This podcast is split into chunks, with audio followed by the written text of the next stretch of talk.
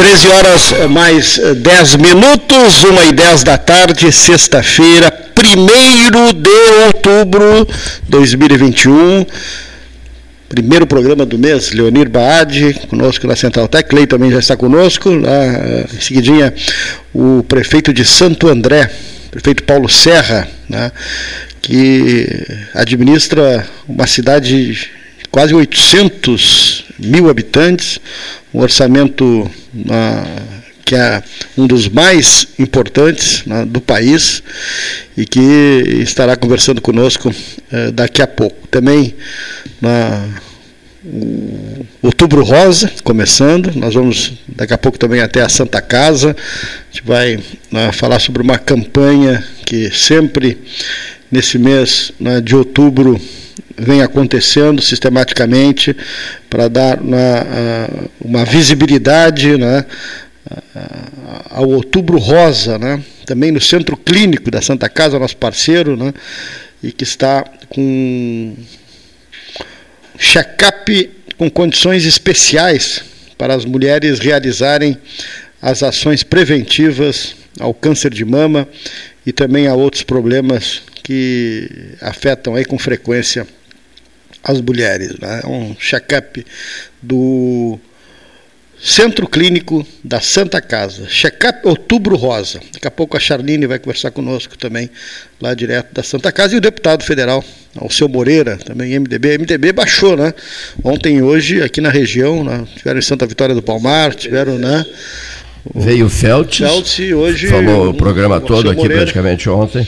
E hoje. Bom de rádio, Feltz, hein? Muito bom de bom, rádio. Ele é radialista, é, né? Radialista, bom de rádio, já fez rádio. Bom de rádio né? E aí o Alceu Moreira apareceu no que pedaço. Também é bom de rádio, que é. Hein, seu Hélio Freitag? É. O Alceu Moreira não perde tempo, hein? Aliás, é. ano eleitoral se aproximando, o pessoal não perde tempo. Não estamos em ano eleitoral. Sim, sim, eu falei ano eleitoral e não estamos em ano eleitoral, é. só ano que vem. Como combinar uma coisa com as pessoas e não, e não receber a resposta na hora certa, como atrapalha, né? É. Combinei um horário, acertei um horário, etc, etc, e, e não, está, não está se concretizando, viu? Bom, olha aqui, ó. Estou esperando, né? Estou, é. estou esperando, né? E até agora nada. Não, olha só, esse é o rádio. Deixa, rádio, deixa eu vou fazer a tentativa aqui. Deixa eu fazer agora, tentativa. Deixa eu só dizer uma outra coisa, eu acho que o número está errado. O número, são, são dois números, viu? Ah, são dois números. Olha aqui, ó. o que, que eu quero dizer para o ouvinte aqui? Eu recebi, eu fico muito impressionado com a força do 13 Horas, né, seu Everaldo? A força do 13 Horas em Rio Grande. É uma coisa espantosa a força do 13 horas em Rio Grande. Professor Renato Luiz Melo Varoto chegando ao estúdio. São 13 horas e 14 minutos. Eu fico tão impressionado, que é uma fazenda em Rio Grande, Xerame, né? entra no corredor do Mel, no cassino, a 16 quilômetros do asfalto. Né?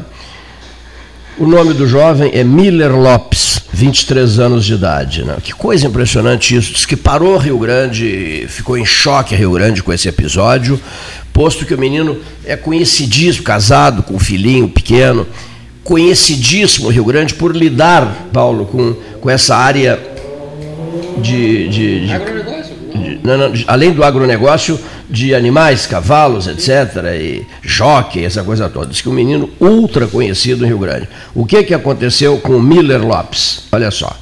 O Miller Lopes, ele pegou o cavalo dele, e saiu a cavalgar, ele gostava muito de fazer isso. Saiu a cavalgar de madrugada, foi sepultado ontem em Rio Grande. Parou Rio Grande ontem. Saiu para uma cavalgada. E eu acho que o cavalo foi beber água na, na beira do, de um açude, não é, Veraldo? Foi beber água na beira de um açude e o cavalo se assustou com, de, com alguma coisa, né? simplesmente se assustou. E, refugou. E re, refugou, exato, a expressão. O que, que ocorreu? E ele foi projetado, né? Ele que estava segurando as rédeas foi projetado e, e, caiu no açude, mas se enredou nas rédeas ao cair no açude. O cavalo, ato contínuo, deu um violento coice e esse coice atingiu o rosto dele e cortou a respiração dele, né? Cortou a respiração dele. Ele morreu ali no, dentro do açude. Agora, olha, olha só que interessante isso. O cavalo ficou, depois veio o socorro, custou chegar o socorro, saíram em busca do rapaz, sentiram que o rapaz tinha sumido, e aí quando enxergaram o cavalo à distância na beira do açude, o cavalo ali ficou muito tempo parado, assim como se estivesse cristalizado. Estava ali parado, olhando para dentro, para dentro d'água, para o local onde, onde o amigo dele eh, estava morto, né? O cavalo não arredou a pedra, ficou com o olhar parado para dentro d'água. Aí os, as, as, pessoas que foram, que foram socorrer o Miller, o, o, o menino Miller, o que, que elas fizeram? Eh, Miller Lopes, né? foram socorrer o rapaz e o que, que elas fizeram? Olharam para o cavalo parado, olhando para o açude, e um disse assim: ele está ali, podem ter certeza que ele está ali. Não, não teve dúvida, foram ali e o, e o menino estava ali morto, né? em função do, do coice que levou no rosto, na, mais na testa, né?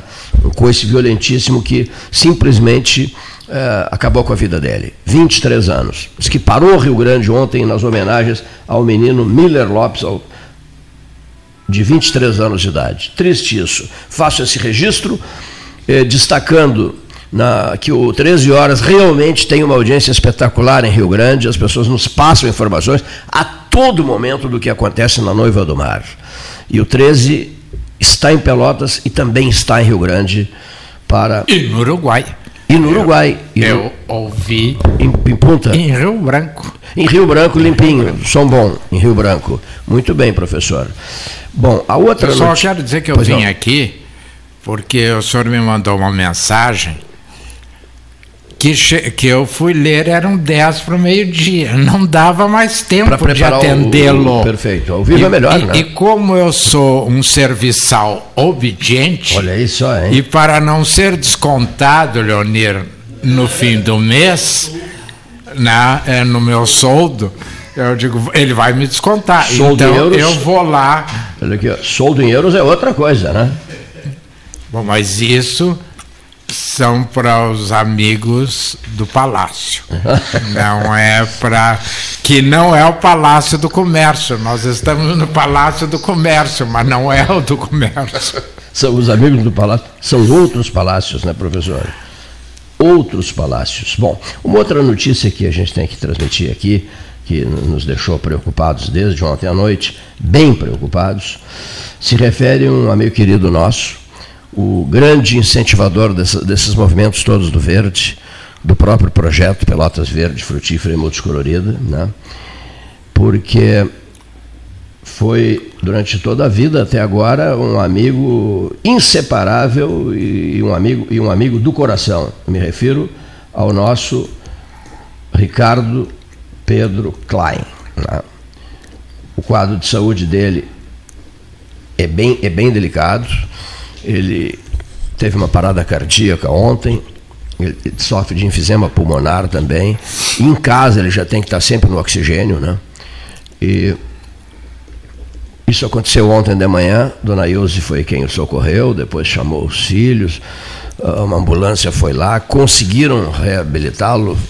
É, foi feia coisa, né? Aí ele foi levado para a UTI do hospital universitário. Até eu questionava com o Gastal hoje, e é uma dúvida que precisa ser esclarecida para facilitar, porque nas horas brabas esse tipo de dúvida não pode se fazer presente. Ele foi internado no, no, na UTI do HU. Que HU?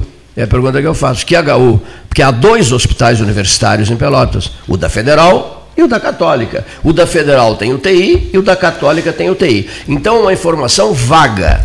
Ele foi internado no hospital, no, no, HU, ele foi para o HU, para a UTI do HU. Aí todo mundo perguntaria: que HU? Qual hospital? É, não, na boa. Sabe por quê? É, é, não, numa hora difícil dessas, olha Cleito, não pode ter não dúvida. Tens sobre... o direito não. de fazer essa reclamação. Ah. Primeiro, só esclarecendo, o HU normalmente é o da Católica, o outro se chama Hospital da FAO. E tu tens o costume, já te reclamei, as pessoas me reclamam, tu postas as figuras no teu Face sem dizer quem são, achando que todo mundo é sim, como sim. tu. Bom, mas aí é outra que, coisa. Que né? conheces sim, todo mundo. Sim, sim, sim. Eu tenho dificuldades, por exemplo, o Henrique Pires fazia tanto tempo que eu não via, que agora quando ele entrou aqui, eu disse, é o Henrique. Tá igual, tá absolutamente Mas é igual. mesmo. é o mesmo. Me- me- não, me- outro tá dia mais- tá até, mais- Henrique, tá para anuviar um pouco o ambiente, me disseram que tu havias engordado muito. Mesma coisa. E, e eu acho que não. Não, eu acho que tu está até de rosto. De rosto me parece que estás um pouco mais magro. Uma vez me perguntaram assim, como é que vocês fazem para manter o peso em pelotas? Num afinador. Assim, disse, olha, a gente engorda e vai levando. Tudo bom? Com tanta doçaria, né? Paulinho. É Uma alegria estar aqui. Olha aqui, eu vou passar as mãos, olha aqui, depois das ordens expressas do doutor eh, Rafael, doutor Rafael Calderipe Costa, que Ele entrou, salvou a vida. que me salvou a vida, entrou no quarto e disse assim, toda a enfermagem já me repassou, eu já estou sabendo, então eu vim aqui para uma missão desagradável. Qual, doutor? eu vou tirar o seu celular, tá? vou retirar, senão você não vai se recuperar nunca mais, ligando noite e dia para as Era pessoas. impressionante da beneficência. Era, um, era, um, era uma. Impressionante. Beneficência a 13 horas. É, impressionante. Ser 24 horas. E disse Eu assim, só vi um caso parecido. Ah. Argel Vitória Fabres. também pendurado no O Argel telefone. Vitória Fabres, eu vi, está escrito, está no Diário Popular, quem quiser pesquisar vai olhar. O Argel estava muito doente, foi internado na Santa Casa. Aí eu adorava ler os classificados do Diário Popular, que tinha tudo ali naquele, não, não tinha internet, né? Aí eu olho assim, vendo esse motor estacionário, tratar no quarto não sei o que da Santa Casa. Que maravilha. Era o Argel. Ele estava no hospital, anunciou, botou o número do telefone do quarto. Era tratar fixo, negócios com- Para tratar da venda do Espetáculo. motor. Eu só liguei para saber quem era. Era o Argel. Agora, a, a moda Cleiton. E diz o doutor Rafael assim, a enfermagem te entregou. Todos da enfermagem. É, Não é é um possível, o Cleiton está no celular noite e dia. Aí eu vou, eu, vou, eu vou tirar o seu celular. Eu vim aqui, digo, mas doutor, o senhor é uma pessoa tão simpática, eu sou amicíssimo do seu pai, doutor Flávio Luiz Seburger Costa. Cleiton, não envolve família. Eu preciso levar o teu celular. no tá? 13. Ah. Gurvitz. Gurvitz Também. deu uma entrevista para o 13 na UTI. Na UDI com o radinho ao lado. É, é uma radinho que eu coisa dei- que nós tínhamos dado a ele de presente, Que eu não é. sei como é que os médicos O Neif foi visitá-lo na é, UTI. permitiram Ah, ah. que na UTI alguém desse. É que nem esses da, dessa empresa, o Paulinha, que é bom de nome, paulista lá, que está nesse rolo da CPI. Prevente. A Prevente? Ah, eu fui obrigado, o médico não é obrigado a receitar, para um pouquinho. Aí eu fui obrigado para não perder o meu Ah, emprego. bom, então foi obrigado. Que Então perde o emprego, mas não perde a dignidade profissional. Olha aqui, o meu amigo Hélio Freitag Júnior manda dizer o seguinte: a FAO não tem, não tem mais nada a ver com a HE. Eu, eu, eu entendo. HE é só escola, eu é entendo, eu entendo o que tu estás dizendo, mas eh, as pessoas não sabem. Não, é, é. Michelinho, as pessoas não sabem, né? Não sabem mesmo. Olha aqui, ó. Quando se diz está na UTI do HU, eu te juro, eu, eu- eu pensei assim, HU, a católica, o São Chico, tem, é, é um hospital universitário. E tem UTI, né? Então, eu, o É, hospital tem escola da família. Há uma né? confusão. Eu, eu preferia que as pessoas dissessem, está no São Chico, pronto, está resolvido. Está no São Chico, Eu em vez de dizer até HU. apartamentos, Tá, não, Até hoje falam FAO ali, não é mais FAO? Não é mais FAO. Não isso é mais FAO, ó. é- Não é mais, certo. hoje no jornal, casualmente, eu, aliás, vou confessar, eu continuo lendo os classificados, estão vendendo uma sala do lado do Hospital da FAO. Então não tem, então não tem mais. Não tem sala, então, não existe sala. Tem aí uma sala do lado do Hospital da Sala, o FAO para vender. É, Tá, mas então é uma sala, é uma sala fictícia, porque não existe mais o hospital da FAO. Pois é, Então essa sala é não existe. Mas é interessante, ô, Paulinho, eu, eu, eu, eu trabalhei bastante Eu agora nos últimos dias com esse material da Associação Rural, material maravilhoso que eles têm lá. E a Associação Rural tem esse nome desde 1966. Não tem semana que eu não encontre alguém que, que tem que ir lá perto da agrícola. A agrícola, a sociedade agrícola e pastoril antecede a associação rural, mas ficou, ficou. Esses dias eu, esses dias eu, claro, a gente fica mais velho também piora essas coisas, né? Eu eu estava conversando com com- aqui no Café Aquário com os caras mais novos e eu disse, olha, isso tem em Porto Alegre na Rua da Praia. Eu disse, "Não, mas aonde?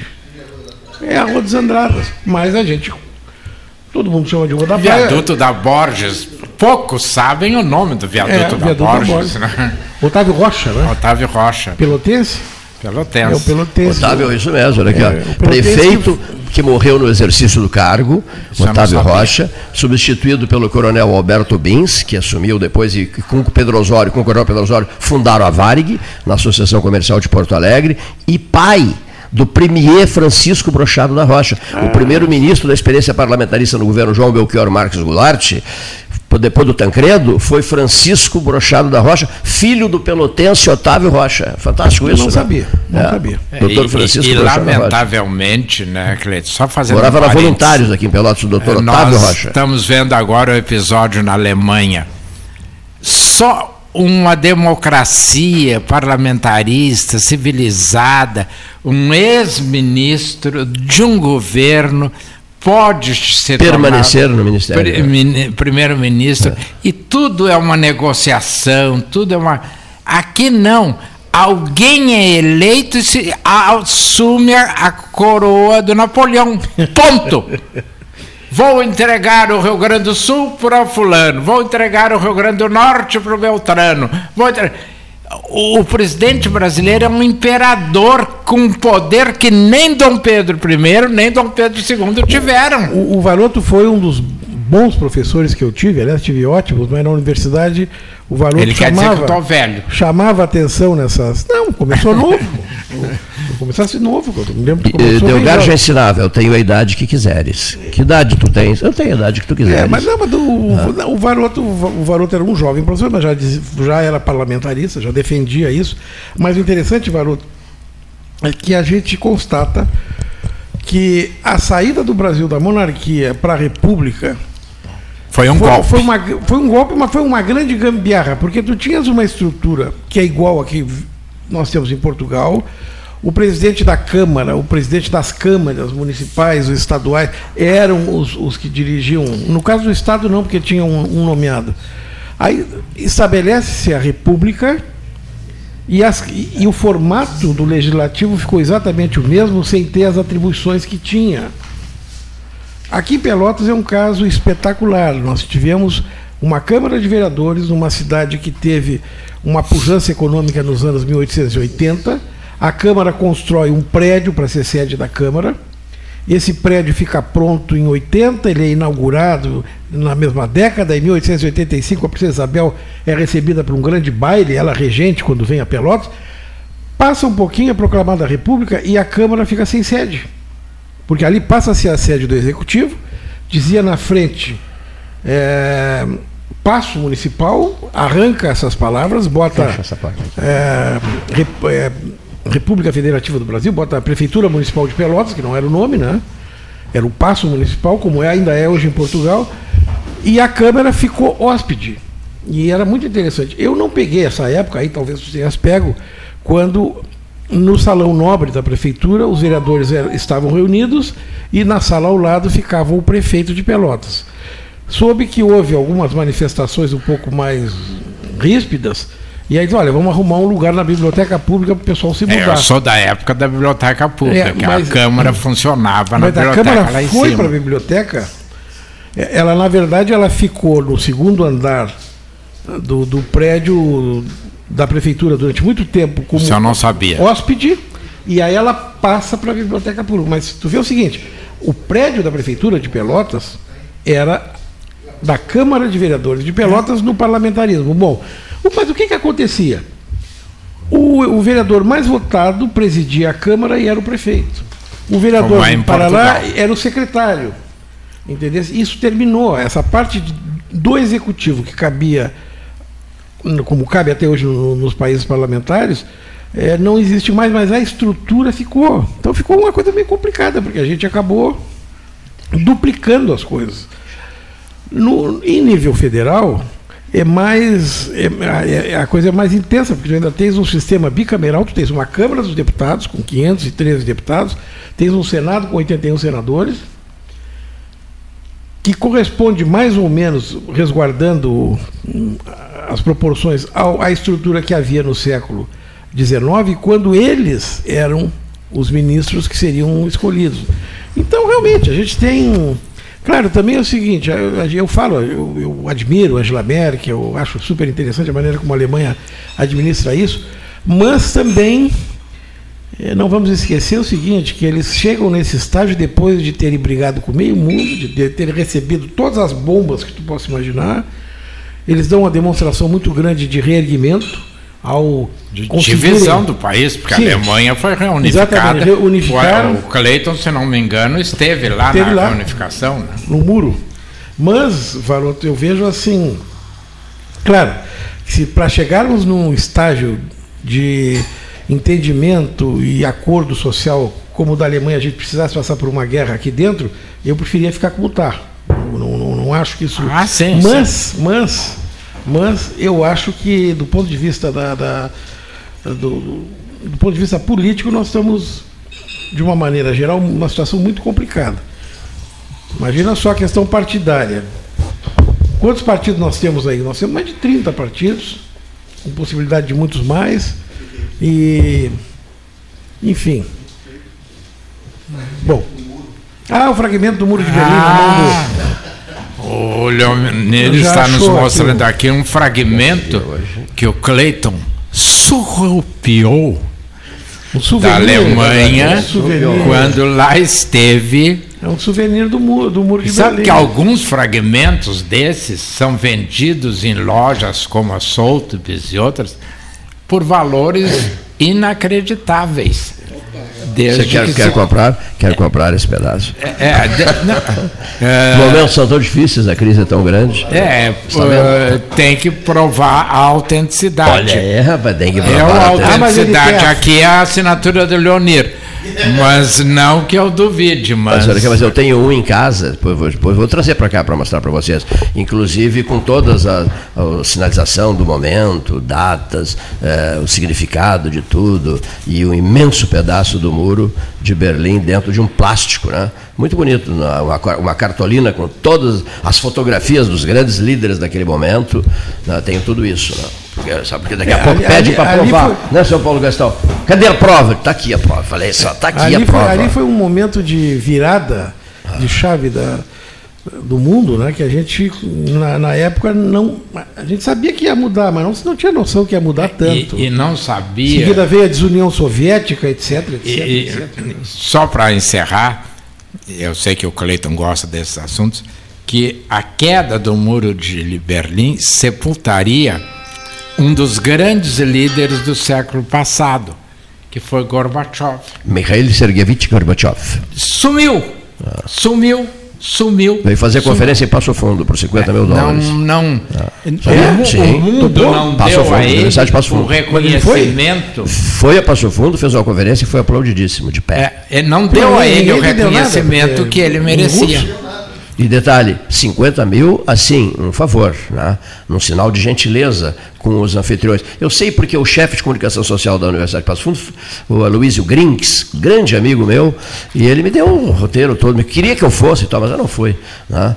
Mas ah, deu um show em Passo Fundo, o ex... O ex-líder máximo da União Que das Repúblicas eu- Socialistas eu- eu Soviéticas, que só conseguiu derrubar o muro de Berlim numa parceria histórica, no, a meu Isso juízo, mesmo, com mesmo. João Paulo Com- I. com o segundo. Ah, segundo, João Ah, Paulo II. isso mesmo, Se não fosse essa união, É verdade. não se Tu sabe- teria. Tu O sabe, polaco, tu sabe, Cleiton, que eu, Karol Wojtyła. eu conversei algumas vezes com alguns diplomatas russos lá em, lá em Brasília e, e o pessoal da turma antiga Quando não perdoa o Gorbachev. Partido Comunista. Não perdoa, não perdoa, Eles não né? perdoam o É, Gorbachev. não Eles perdoa. dizem horror. Claro, porque para quem era do, do serviço público da União Soviética, era muito mais forte que ser do serviço público russo. Não Sim. tem a menor ideia, porque não a menor dúvida, entendeu? Mas, mas é, é aquela coisa, né? A união do Papa que vinha da Polônia, que Isso tinha mesmo, toda aquela história, e o Gorbachev sabendo que não dava para tapar mais o sol com a peneira, que as pessoas estavam passando fome, que estavam com dificuldade, que tinha, que tinha toda aquela, aquela coisa que a gente viu depois que levantaram a, a cortina de ferro, né? Aliás, os nomes eram muito bons. A cortina de ferro, a cortina de bambu, tu lembra que falava? Isso mesmo. é. A, a- China era cortina de bambu, né? A China é cortina de bambu. É. Olha aqui, ó, os bambus curvam, mas não quebram, né? Dobram, mas Aí não os quebram. discursos eram assim, lá atrás da cortina de bambu. Isso mesmo, Hoje tu é. fala de quem Ah, sabe. Lá na cortina de ferro, lá na cortina de ferro. Aqui, Registre-se que a Rússia é, um dos- é o maior país do mundo, depois do desmembramento. Acabou a União Soviética, né? Olha aqui, ó, dezenas de países saíram fora e ela continua sendo, em, em território, o maior país do mundo. a né? Ucrânia, É? Impressionante, né? Mas aproveitando duas cabeças que conhecem bem a história, né, fora o Paulinho também, ah, essa mensagem do Bento XVI, há poucos dias, acho que há uns 15 dias, isso ele não estará sendo usado pela ala radical da igreja contra o Francisco, porque a mensagem do Papa Bento XVI, que no meu entendimento, resignado, sempre o resignado, que é o caso do Dom Jaime, ele fica quieto lá no seu canto orando por nós. Né? Ele não tem que estar mais dando palpite. E eu acho que o Papa resignado, o Bento XVI, Papa emérito, ficar dando palpite sobre a ação do Bento XVI me cheira um pouco a ação dos radicais É, pode ser. da igreja. Pode ser. Agora é interessante que nós temos um Papa resi- é, resignatário bastante idoso. e um Resignatário, corrigindo que eu disse resignado, quer dizer conformado. Papa... Não, não, mas, é, Resignatário. mas ele é, né? Porque o. Ele, ele é. Ele tem, tem o título, sim. Ele é Papa. Resignatário, esse. Papa resignatário. E, e o, e o Papa Francisco tem 85. Não é criança também. Então Não. é interessante porque esses dias alguém fez um comentário. Imagina se o Papa Francisco, por uma questão de saúde, resolve que é momento de parar. Nós vamos ter três papas. Não, né? eu acho que por isso é que ele não para. Mas, mas enfim, são É por isso que eu acho que ele não devia mais dar esse tipo de manifestação assim. né? questões vaticanas. Olha aqui só, não, não me sai da cabeça. Falei até com o Dom Jacinto sobre isso. Não me sai da cabeça o nome Leão XIV. Não me sai da cabeça o nome Paulo VII. Não me sai da cabeça o nome, o nome Gregório XVII. Tá? Olha aqui, ó, Bom, o a- cardeal, só, só para em Londres tem aquela casa de apostas. Tu tem que apostar quando, quando tiver o negócio. Tem que Prioridade para o Paulo. Olha aqui, ó. só uma coisa, o interessante, é, o cardeal Tagel, o cardeal de Manila, cardeal a serviço de Manila, levado para Roma pelo Papa Francisco, o Papa Francisco adora ele, tem 64 anos, uma figura extraordinária, é fortíssimo. Fixação do Tagel, Paulo VI, ele é fixado em Paulo VI, logo poderá vir um Paulo VII, se for o cardeal Tagel, que é hoje o papable mais badalado na igreja. Gastal, estás com a Santa Casa na linha? Exatamente, só para a gente fazer um registro aqui no 13 Horas, né, com a Charline, lá do Centro Clínico da Santa Casa, hoje, 1 de outubro, começando o Outubro Rosa, e o Centro Clínico, em parceria com 13 Horas, tem uma promoção, e a Charline vai nos contar a partir de agora. Boa tarde, Charline. Boa tarde, Paulo. Tudo bem aí? Tudo bem? Tudo bom? Então, Paulo, hoje iniciando esse mês tão importante, né? É um mês que a gente celebra ah, a prevenção do câncer de mama, esse mês que é, é com o objetivo de compartilhar informações, de promover a, a conscientização sobre essa doença, né? Então a gente está trazendo assim, condições melhores para as pacientes, para as mulheres, virem com a consulta com o ginecologista, fazerem seus exames de rotina, não deixar passar se tem algum nódulozinho na mama, algo desse tipo, não ter medo de procurar uma ajuda, um diagnóstico, é muito importante. Então a gente está dando mais condições para essas pacientes consultarem, nos descontos em consultas e os exames femininos. Perfeito. Então, o Centro Clínico, só para lembrar, funciona pela Rua General Neto, aí na Santa Casa, né? E é hoje um novo espaço né, na área da prevenção de saúde né, eh, que a cidade oferece. Isso mesmo. Então, gostaria de convidar as mulheres para aproveitarem esse mês para fazerem sua consulta com o ginecologista, ah, fazer os exames, que a prevenção é o melhor caminho, né? Perfeito. E só para a gente né, deixar claro para o nosso ouvinte, é um exame particular, né, e que tem, uh, obviamente, né, um, custo diferenciado, né, e até mesmo nesse outubro é uh, o Outubro Rosa, o centro faz uma espécie de promoção às mulheres, né? Isso, a gente tem duas opções. Tem os exames unitários, assim, que a, a, o paciente pode, a paciente pode vir e fazer, como a gente montou um check-up, que é um conjunto de exames mais completos que, que ela já pode fazer por um valor bem bom, sabe? É, o valor com condições de pagamento muito boas também e já faz o check-up anual. Tá certo. Te agradeço e sempre aqui à disposição no 13, né, nessa parceria Santa Casa, Centro Clínico e Pelotas 13 horas.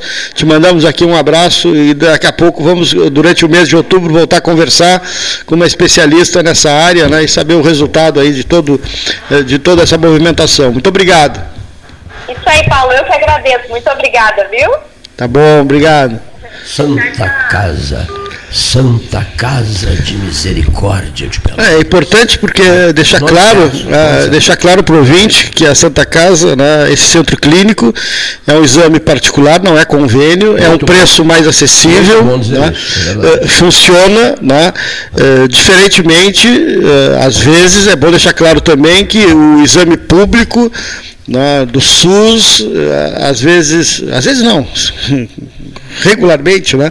Ah, as campanhas são feitas na esfera pública, eh, chamando as mulheres para fazer os exames, para se fazer essa prevenção e vá pedir um exame no SUS de prevenção de câncer de mama que você vai ver quanto tempo vai levar, né? Então isso aí nós temos que melhorar muito, né? Por isso que eu deixei bem claro, esse é um exame, né? E nós somos obrigados a informar. É pago, é particular, é um preço bem mais acessível, mas é um exame que não é SUS, né, para o ouvinte né, ficar bem, bem entendido, né? Que a gente não, Paulinho, Porque daqui a pouco as pessoas vão lá, querem, ah, eu não disseram que era pago e tal, porque o do SUS realmente, se você vai marcar para outubro, no outubro rosa, talvez você vá fazer em, no ano que vem.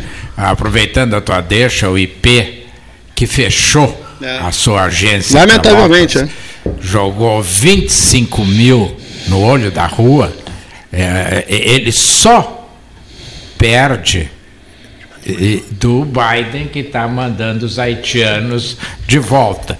Mas o, o IP lançou uma campanha uh, para o, de prevenção ao câncer de mama, que os filiados, sejam aposentados, pensionistas, contribuintes, vão fazer o exame sem pagar a taxa suplementar. O IP? O IP. Aqui? Em todo o estado.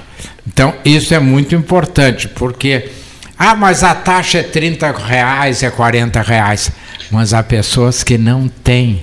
Sim. Ontem eu estava vendo um estudo que muitas pessoas não podem ir fazer exames porque não tem dinheiro para ônibus. Eu telefonei para o presidente do IP. Então, isso é muito importante, esse ato certo, do IP. Sem dúvida. Eu telefonei para o presidente do IP e ele disse que as, as, as, as negociações estão sendo bem-sucedidas com o município de Pelotas e que funcionários municipais vão, vão passar a cuidar do IP, o mesmo que já ocorre em Bagé. Né? Quadros do município serão deslocados para atender a agência IP em Pelotas. Onde é a agência IP? É na 15? Era, era, era, era, era, era na rua 15. De frente àquela uh, sorveteria. Sim, 15 de novembro. Zum Zum. Ah, Zum Zum. O melhor sorvete de banana de Pelotas, o da Zum Zum. Qual é o segundo melhor? Desculpa. Pois é, não, não, não, eu respondo. Eu, eu, respondo, eu respondo. Olha aqui, Eu respondo. Olha aqui, creme, creme, creme, morango, olha aqui, ó. Ameixa, o sorvete deles já ameixa. O melhor sorvete de banana de Pelotas, qual é o segundo melhor sorvete de banana? Eu quero uma vez eu e o Paulinho. Ah, sim, sim, na, na, já te digo, só, só Não, não, diz, na, deixa. Não, o segundo, eu não como banana. A pessoa vai ficar chateada que vai levar o número 2. número dois. ah, não, então não Uma vez eu e o Paulinho, aliás, tu estavas junto, nós, aquela vez que nós fomos a a Lisboa, eu e o Paulinho ficamos lá na Embaixada Brasileira trabalhando, preparando Os aquela cerimônia anos. dos 500 anos e tal. E eu tinha combinado com o Paulinho, nós vamos ter uma folga aí na sexta-feira, vamos fazer o concurso do bolinho de bacalhau. Isso, que maravilha. Vamos pegar uma. Vamos bacalhau pegar, imperial, que é o chopp. Vamos pegar um. Vamos pegar uma área aqui, que é uma área famosa por bolinhos de bacalhau, vamos comer um, um bolinho em cada lugar e vamos marcar. Isso. E nós fomos a seis ou sete lugares, né, Paulinho? Só que cada bacalhau, cada bolinho acompanhava um chopp. ou No fim, dois. A gente escolheu, mas é, com margem de bom. erro alta. Né? Essas coisas que Pelotas tinha que fazer. Né? Eu faço aqui no 13 o concurso dos pastéis. Né? Dos pastéis. Pastelaria, tem pastelaria nova, eu vou lá visitar, fotografo os pastéis, eu sou alucinado por pastéis, eu e o Mário Covas. Esse, essa do concurso dos bolinhos de bacalhau, achei sensacional a ideia. tá? vamos lá, vamos- vamos ver onde é que Achei tem. muito bom, porque não se faz isso. Né? Meu Deus, o que, que custa fazer A isso? né? Carmen Marinque Vegas, O que, que custa fazer isso? né? Eh, Veiga, que foi uma das mulheres mais elegantes do Brasil, ela adorava pastéis, mas de boteco. Pastel de Eu boteco. também. É, eu também. Eh, Tem São que ser melhores, pastel de boteco. Ela lançou, Varoto, um A livro- Icambuçu, uma pastelaria um de maravilhosa. receitas, tá? Perto do E boteco. o livro de receitas da Carmen Maria do Veiga, que eu não consegui comprar, tinha para vender, mas que não comprei e não tem mais para vender. Ela faleceu. O livro de receitas da Carmen Marinque Veiga abre com uma feijoada pelotense. Não e para minha surpresa, eu nunca tinha ouvido falar. Ela comeu não sei aonde, eu acho que foi em Erval, essa tal feijoada. Suponho que tenha sido lá em Erval. E ela veio com o marido e serviram uma feijoada com um marrecão. E ela disse que comeu uma coisa tão gostosa na vida, o marrecão na feijoada. Eu, é comida de Com pescador. massa, com massa é um espetáculo. Não, não, né? com sim, feijão. sim, sim, com feijão. tá, ela, ela diferente, descreve né? a receita, É, ela copiou, ela abre o livro de receitas Saborosíssima. da feijoada com marrecão. Nunca comi. Interessante Nunca isso, hein? comi. O João Soares comia feijão gelado, deixava o feijão no, no, no, no- no frigobar, na do Hotel Manta, e ele, antes e depois do espetáculo Quem? 7 de abril, no- quando o Diário Popular o trouxe, antes do espetáculo do Guarani, não falei 7 de abril, Guarani, é, ele, ele é alucinado por. Quem? O João Soares, por feijão, é, feijão gelado. Aí vale como salada. Roberto né? Come Carlos. uma salada Roberto de Carlos feijão. come feijão gelado com chocolate. Isso mesmo. Agora, deixa eu só dar, deixa eu dar uma Chegando receita para vocês aqui. Deixa eu dar uma receita para vocês aqui. A receita é, é interessantíssima. Olhem só. Eu li a chamada dele na, no Facebook e na hora telefonei e digo, ah, me manda esse prato. Por favor, me manda esse prato. Meu prezadíssimo Márcio Ávila do Bistrô Pelotense. Por favor, me, me manda esse prato. Uma muqueca de bochecha de traíra. Eu já comi. Mas que maravilha! É uma Um maravilha. pirão maravilhoso. Senhor presidente da Associação Rural de Pelotas, Rodrigo Gonzalez, nos nossos estúdios, recomendo a Vossa Excelência. Uma muqueca de bochecha de traíra e mais o pirão. O pirão, o pirão, o pirão dá um toque todo especial. Às vezes o pirão é até melhor que a Eu- muqueca, eu não é o caso. comi, Não é o, ca- Paulo- não é o caso desse. Paulo Bussi fazia, ele teve um restaurante na Feira Doce e ele durante meses ele buscava a bochecha de traíra em ali em Arroio Grande, em Santa Isabel. Uma senhora que limpava e tirava a bochecha e ia guardando. E é uma coisa espetacular, porque a, a traíra é um peixe maravilhoso, é muito bom, e a bochecha não tem a menor chance de ter espinha. Então era uma Zero espinha, lógico. Zero. Agora, É, eu já comi lá no Márcio, é realmente muito bom. Ah, eu não sou muito chegado a peixes, polvo, lula, essas coisas não fazem o meu forte, presidente. Ah, mas um linguado, aqueles bolinhos de bacalhau que vocês estavam comendo e não nos convidaram. Em Lisboa. Tudo- é bom, bom, mas nada impede que vocês loquem um avião, nos levem a Lisboa, ofereçam Tá cara, tá cara esse bolinho. Eu também não, não de polvos e esses É, eu traíras, coisa, bochecha, isso é muito obrigado. É- Prefiro uma picanha. É, eu comi por curiosidade. Realmente, é, para quem aprecia frutos do mar, é como o Cleiton Rocha gosta de E, dizer, Pelo- e Rio de Grande comer tem. de joelhos. Olha aqui, Rio Grande tem a melhor casa de peixes, uma peixaria chamada JN, na quarta seção da Barra, Rua 4. Eu estive lá, olha aqui, ó. Eu fiquei em estado de graça, sabe? Meu de joelhos. Não, não foi o caso, porque eu, eu não era horário de almoço. Mas olha aqui, eles, eles têm peixes que são pescados pela turma deles, são sete pessoas. Peixe no de alto barco mar. De alto mar, entre a partir de 700 metros até 3 mil metros de profundidade. Meca, que é o espadarte. Eles trazem um salmão dos deuses, bem vermelhinho. Eles trazem um atum cinematográfico, peixe-sapo, que é um sabor incrível no peixe-sapo, as lagostinhas pequenas, como é, sapateiras, a JN, a JN da quarta seção da Barra, não há, na metade sul do RS, não há peixaria melhor. Eu afirmo. E é bem pertinho. Eu afirmo. lá. É uma barbada visitar a peixaria Visitar comprar, É JN. muito caro o preço? Não, preços. Veja, ra- razoáveis os preços. Razoáveis, razoáveis os preços. Tem peixes alto- sofisticadíssimos da faixa de 30, 35 reais o quilo. Tá, o, o salmão já é mais caro, não, mas é compreensível, o salmão já é mais caro. A meca, o, o É que mais caro. o, o linguado, ele é muito é sazonal, ele cresceu muito o preço, mas o bacalhau, por exemplo, agora emparelhou com a carne. Hoje um, é? quilo, É, um quilo de picanha, um quilo de uma picanha, uma peça e uma peça de bacalhau está mais ou menos o mesmo preço. E há seis meses atrás um- o- a peça de bacalhau era o dobro do- de uma peça de picanha. Ah, que interessante o que você está dizendo, hein? Só para ter uma ideia, eh, o valor da carne, o quanto se valorizou, Eu da carne de, de gado. O Paulo teve restaurante, ele conhece, É? ele conhece o peixe. Eu comi um linguado lá no teu restaurante espetacular. Ah, o linguado, para mim, é um dos melhores. Da, né, O né, peixe. linguado do JN. Agora esse que o Cleito fala, Tu viste o o Merlin, né? O espadarte, né? Esse de. Esse é muito bom. Esse é. Não, a Meca. É, a Meca. Esse A é Meca- aquele. É o espadarte. É parecido com o Merlin, aquele com. Aquele fino, com- digamos assim, tem um- um, um- fi- um pino, né? Um bico fino, bico, bico né? fino longo. Já, o, já o, o, o Merlin é o peixe-espada, é, É, outra coisa. é. né? Mas são, são parentes, são primos. Olha aqui, ó. Merlin é um desenho animado. Ele, não, ele é pescado in- individualmente, não é pescado em rede. É Ele é- ó. O sabor É, da pesca é meca, difícil, é, né? o sabor da meca, desse espadarte, é qualquer coisa de extraordinário, é espetacular e, e- e- e o preço é tolerável, né? Perto, perto de preço, por exemplo, de uma picanha. tá? É. Tá? Bom, pessoal, aqui, deixa eu só fazer um registro aqui. Olhando para o meu amigo presidente da Associação Rural de Pelotas, o Rodrigo Gonzalez, eu, eu, eu- eu fiquei sabendo que, que uma medalha instituída, né? é, a medalha Dr. Nunes Vieira, instituída no centenário da Associação Rural de Pelotas em 1998, será concedida neste ano ao jornalista e ex-secretário nacional da Cultura, Henrique Medeiros Pires. né? O Henrique E a Nina também. e a, e a- e a- e a Ana Carolina eh, Isler Ferreira Kessler, né?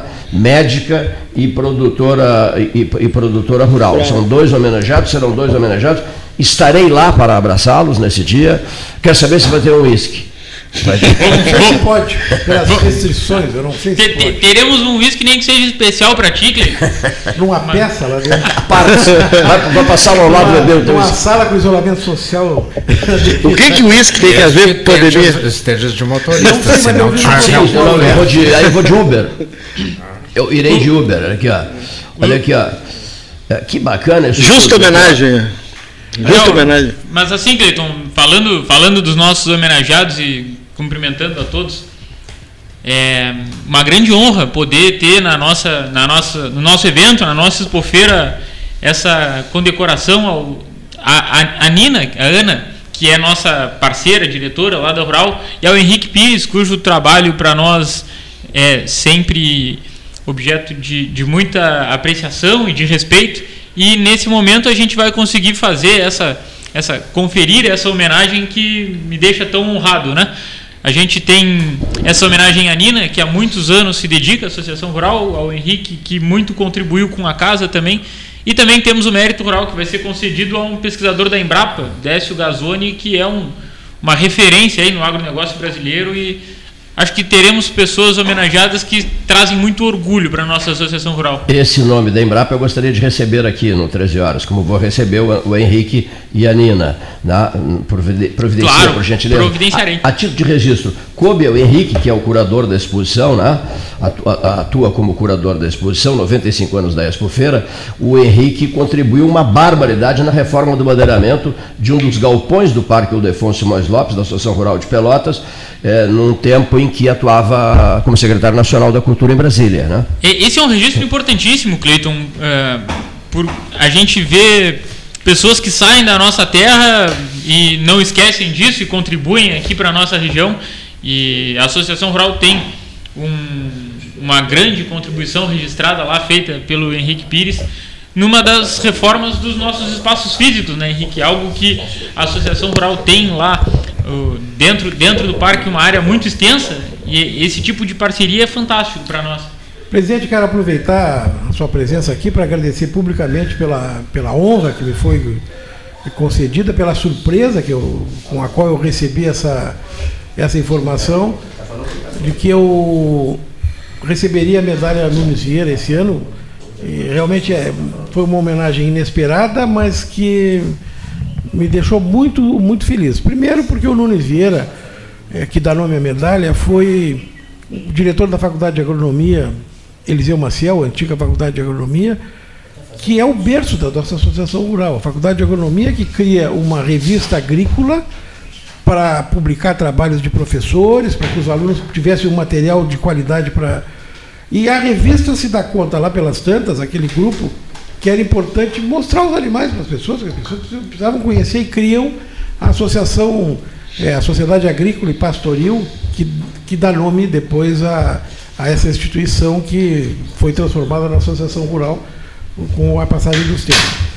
Agora, o mais, uma das coisas que mais me gratificou, presidente, foi ter recebido o convite para fazer a curadoria dessa, de- na verdade, de um estudo que está publicado em painéis lá na Associação Rural, porque vocês abriram a casa. E a gente diz assim, quando quem abre a casa abre o coração. E a Rural abriu o coração dos seus arquivos para que eu pudesse pesquisar e, e foi com muita alegria que eu mais uma vez constatei a importância de Pelotas, a importância do agronegócio na região para toda a economia do, do Rio Grande do Sul e do Brasil de uma maneira geral. Ninguém pode dizer o que hoje diz a Associação Rural, só ela pode dizer que tem exposição rural há três séculos. No Pessoal, século XIX, duas exposições, no século XX, inúmeras, e no século XXI, ninguém mais. E claro que são exposições que foram feitas tá algumas é, com intervalos maiores e menores, tá por isso tem lugares que já estão na, tá na centésima, mas sem dúvida é um, Segundinho foi só. uma honra. Mas o Cleiton tem uma, uma participação nós, aqui, nós, nós temos no estúdio o presidente do PP em Pelotas, Paulo Francisco Grigoletti Gastal, o advogado Paulo Francisco Grigoletti Gastal, que está sentado ao meu lado aqui. Na ponta da linha, nós temos o deputado federal Alceu Moreira, eh, que está em Porto Alegre. Que é, que é do setor, né? Hein? É líder da bancada ruralista. Está em. Onde, onde é que o senhor se encontra? Estou em Santa Vitória do Palmar, eu vou estar em Pelotas hoje à noite. Santa Vitória do Palmar. Santa Vitória é um endereço tanto né, de ouvintes do debate 13 horas. tá? Temos grandes amigos em Santa Vitória do Palmar e já vários programas Santa Vitória 13 horas foram realizados. O senhor está peregrinando, conversando, trocando ideias, pensando no ano de 2021, mas também com os olhos postos em 2022, não é, deputado? Pela sua liderança dentro do partido e tal. Com certeza, né, quem quem está nesse processo que nós estamos, é, com certeza faz uma discussão como o MDB vai fazer hoje aí na macro regional em Pelotas. Nós vamos estar discutindo a estruturação do plano de governo para apresentar para os eleitores do Rio Grande do Sul no ano de 2022. Nós vamos fazer isso de maneira absolutamente é, é, transparente. Vamos encontrar pessoas de dentro e de fora do contribuir na construção desse plano de governo e também um projeto de governança, porque, como sabem, a transformação do mundo analógico para o mundo digital levou as relações a ser alteradas rapidamente. A gente precisa acompanhar esse dinamismo para atender a expectativa da, da, do cidadão gaúcho. Ontem nós recebemos aqui o deputado, seu colega, deputado federal Giovanni Feltes, né, que falou muito eh, em nomes do partido e tal, e lá pelas tantas também discorreu bastante no microfone, só há um ruído forte ao seu lado, deputado. Disco- discorreu muito sobre Gabriel, Gabriel Souza, presidente da Assembleia Legislativa, que é um jovem que foi muito apoiado pelo senhor na sua, na sua ação política, no seu início ah, partidário, político, não é, deputado? É que nós somos vizinhos, né? O Gabriel era um menino que veio da política estudantil, né? Mas é uma figura rara, porque Gabriel faz política com o coração na ponta dos dedos, mas tem uma profundidade intelectual invejável. Então, faz um trabalho brilhante na presidência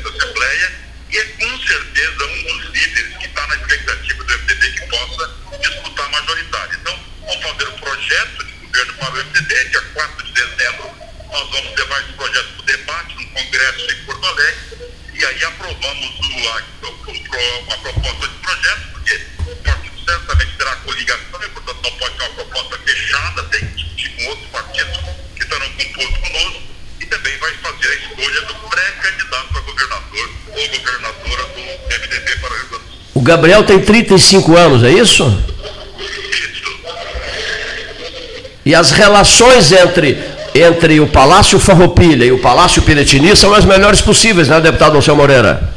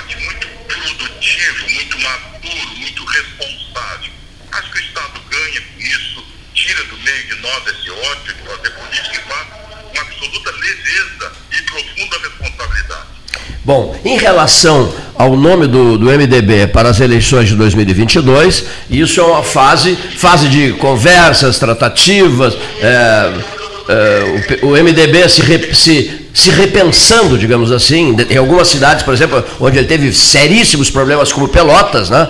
Quer dizer, é muito cedo para vocês definirem esse nome, não é, deputado Alceu Moreira? O seu nome mesmo, inclusive, tem sido muito lembrado.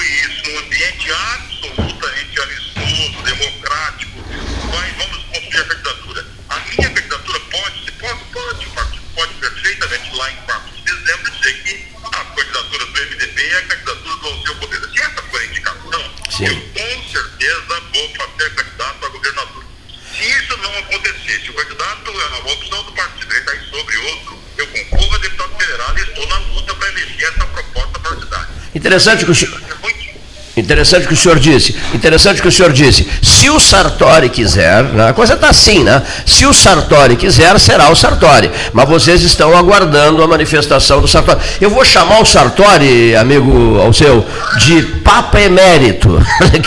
Ele pode renunciar à condição de Papa Emérito e querer concorrer, né? Mas. É...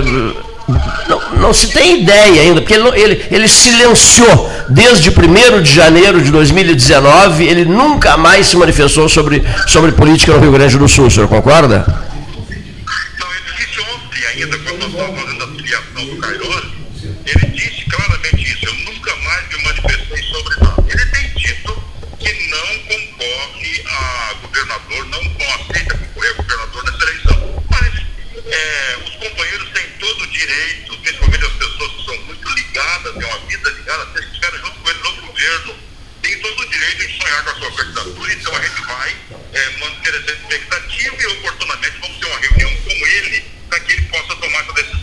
Eu tenho.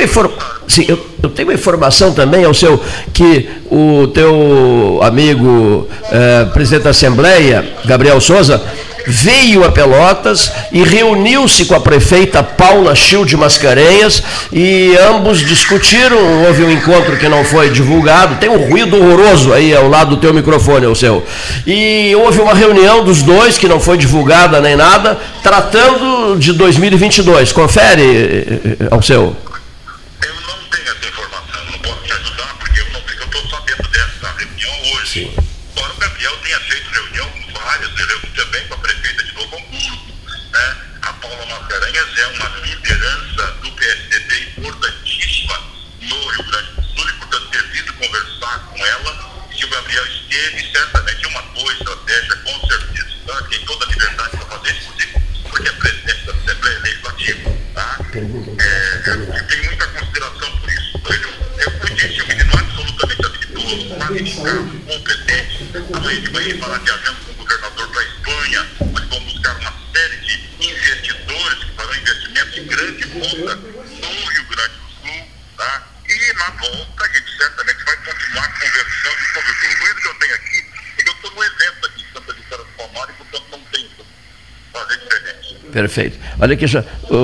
O, o Gastal vai, o Gastal tem uma perguntinha para o senhor, deputado Alceu Moreira.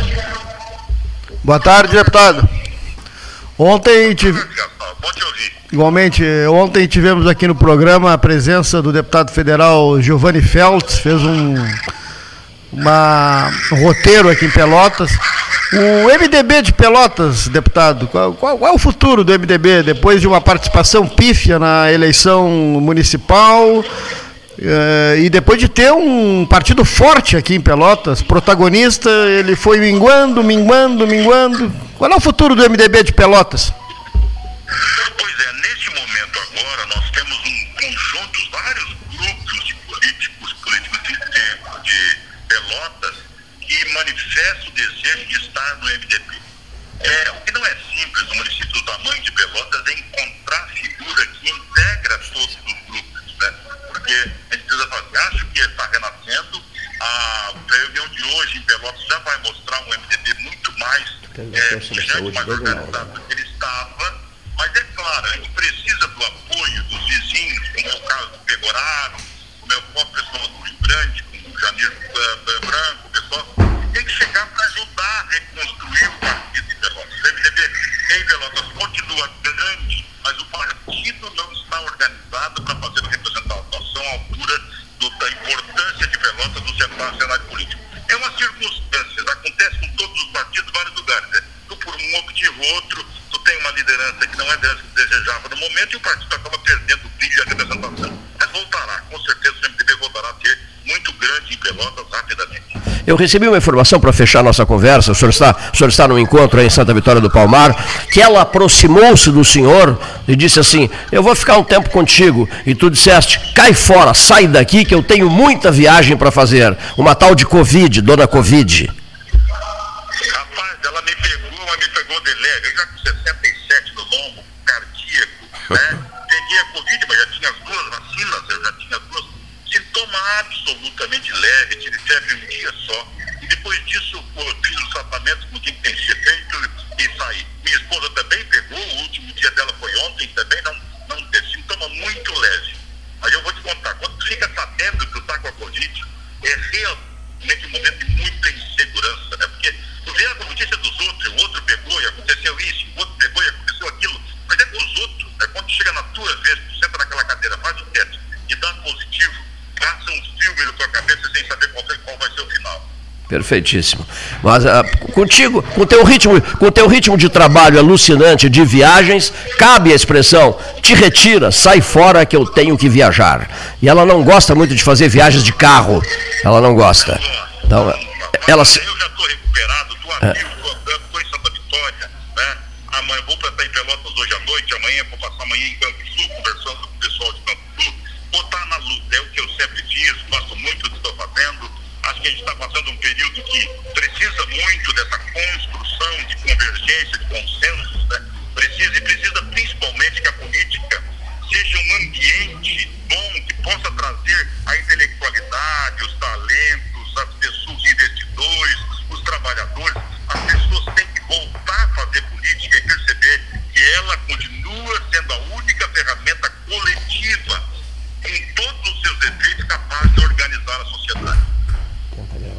Muitíssimo obrigado, prezado amigo deputado federal Alceu Moreira. E ao microfone do debate 13 horas da Católica de Pelotas, ano 43. E até a próxima no encontro ao vivo, se Deus quiser.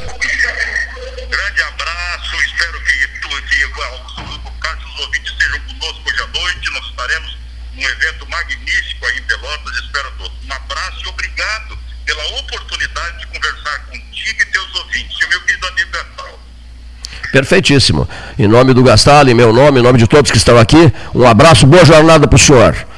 Deputado Alceu Moreira. Esse deu um soco na mesa numa reunião nossa com o, com o Eliseu Padilha, no terceiro andar do Palácio do Planalto. Terceiro ou quarto? Aqui, ó. Não, não, eu sei, não, era aquela briga da estrada. É, o prefeito de Jaguarão se, se comportou como um, um deslumbrado, não é deslumbrado, como um sujeito com medo, assustado, falando diante de um monstro sagrado, na visão dele, chamado Eliseu Padilha, botou tudo a perder, porque foi acanhadíssimo na fala. Eu me retirei da sala de tão irritado que eu fiquei, depois voltei, escrevi um bilhete pesado, me levantei, fui até onde estava o Alceu Moreira, coloquei na frente do Alceu Moreira, e o Alceu Moreira pegou o bilhete e, falou duro com todos, porque foi uma coisa horrorosa o prefeito Jaguarão, é, escolhendo palavras assim, senhor, por favor, não nos deixe mal, senhor ministro, chefe da Casa Civil, pense em nós, nós tão humildes, a Zona Sul tão humilde, já, pelo amor de Deus, me tirou do sério. E o Alceu Moreira deu um soco na mesa, a partir dali nós ficamos bons amigos, passamos a conviver. Ele veio a Pelotas me visitar para jantar comigo. Eu digo, gostei daquele soco na mesa que deste, depois daquele bilhete que eu te mandei. Então nós temos uma bela hoje relação. nós temos dois presidentes na mesa. Isso mesmo, dois Mas presidentes. Eu queria primeiro fazer uma pergunta ao mais jovem presidente, e eu posso dizer com tranquilidade, porque eu sou um senhor já de certa idade, com ex-alunos na mesa, etc. Presidente do PP. Presidente, Primeiro, meus cumprimentos, porque pela primeira vez, desde os tempos, como se dizia antigamente, do Ari Pestana, não se via um jovem comandando o PP. Era sempre quem é? Troca o A pelo B, o B pelo C, o C pelo D. O senhor está entusiasmado? A minha pergunta é simples. Com a vinda de Jair Bolsonaro para o partido, ou essa jovem guarda moderna, Jovem, dinâmica, jovem guarda é um combativa que o senhor representa não está gostando muito, prefere mandá-lo lá para a área rural. E aí o presidente vai dizer como é que ele. Claro que ele não é criador, mas na Expofeira ele saiu muito bem, parece, né? Boa tarde, boa tarde aos ouvintes do 13 Horas. Renato Varô tem uma pergunta bem complicada. Nós, a nível municipal, onde a gente tem uh, trabalhado mais, o nome do Jair Bolsonaro ele é um nome que fica nesse meio tempo, nesse meio termo. Muita gente gosta, muita gente não gosta.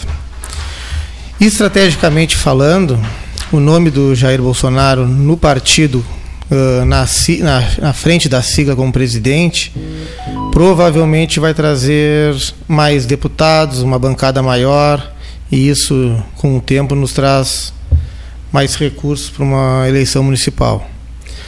A questão ideológica do Partido Progressista sempre foi ligada muito ao agro, ao agronegócio, a, ao trabalho rural.